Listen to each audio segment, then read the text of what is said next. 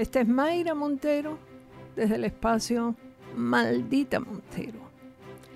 La legendaria frase de John Lennon de que la vida es lo que ocurre mientras estamos entretenidos en hacer otros planes puede aplicarse como anillo al dedo a todo lo que está pasando y lo que se le viene encima a Puerto Rico.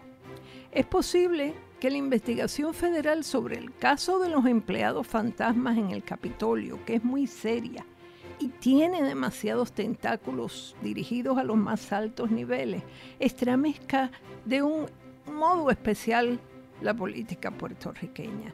Cuando salgan las acusaciones, si es que salen, y me parece que sí que saldrán, no hay que dudar que serán fruto de unas pesquisas serias, minuciosas, que serán difíciles de atribuir a desquites o represalias políticas. Pero independientemente de eso, a nadie le debe quedar duda de que tanto la Cámara como el Senado han sido extremadamente laboriosos en retar, desafiar, incluso insultar a las autoridades federales. Ellos no han entendido no entienden todavía, no quieren entender. Una actitud de constantes bravatas, obstrucciones, mofas, inclusive, se puede intentar o se puede hacer cuando existe una conducta intachable y no hay ni esqueletos en el closet ni techos de vidrio.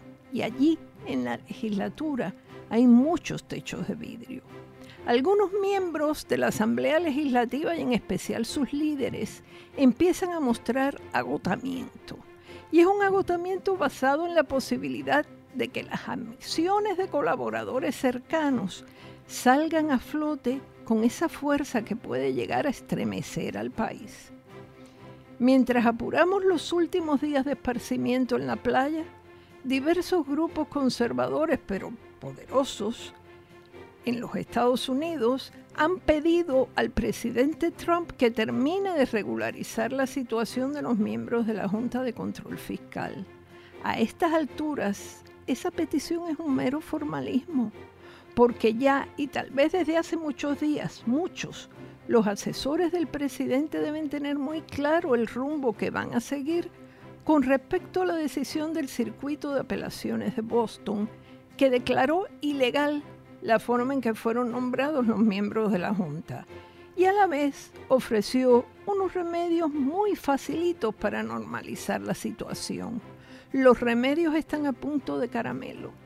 Toda esa fiesta y ese júbilo que se levantó con la decisión de Torruellas se hizo humo, porque nunca, jamás nadie debe esperar una decisión liberadora, entre comillas, o anticolonial o, o antisistema que parta de un juez cuya lealtad se debe a la metrópoli.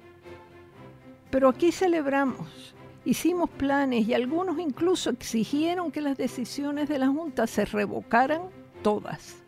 Se hacían planes a granel mientras la vida estaba ocurriendo donde normalmente ocurre, en los ámbitos del poder organizado en Washington.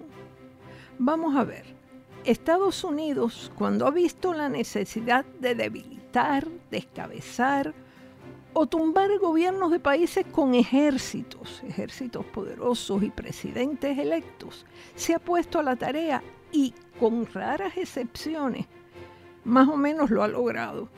¿Cómo entonces le va a ser tan difícil debilitar o aniquilar moralmente al gobierno de una colonia que se ha convertido en un dolor de cabeza y que además va dejando un reguero de errores, corruptelas, broncas inmaduras y broncas que agotan la paciencia.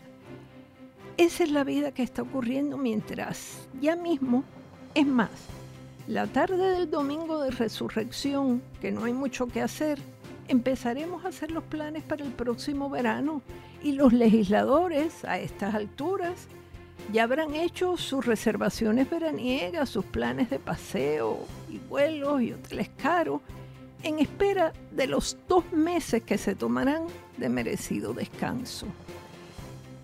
Eso lo hacen en nuestras narices cuando deberían estar hincando los codos y mirando a ver cómo pueden ayudar al país desde la pequeña parcelita de poder que les han dejado. Sacarán fotos en sus páginas de Facebook presumiendo de, súbitos amores familiares y diversiones acuáticas. pero no todo les será tan sencillo. Que les aproveche. Hasta la próxima semana.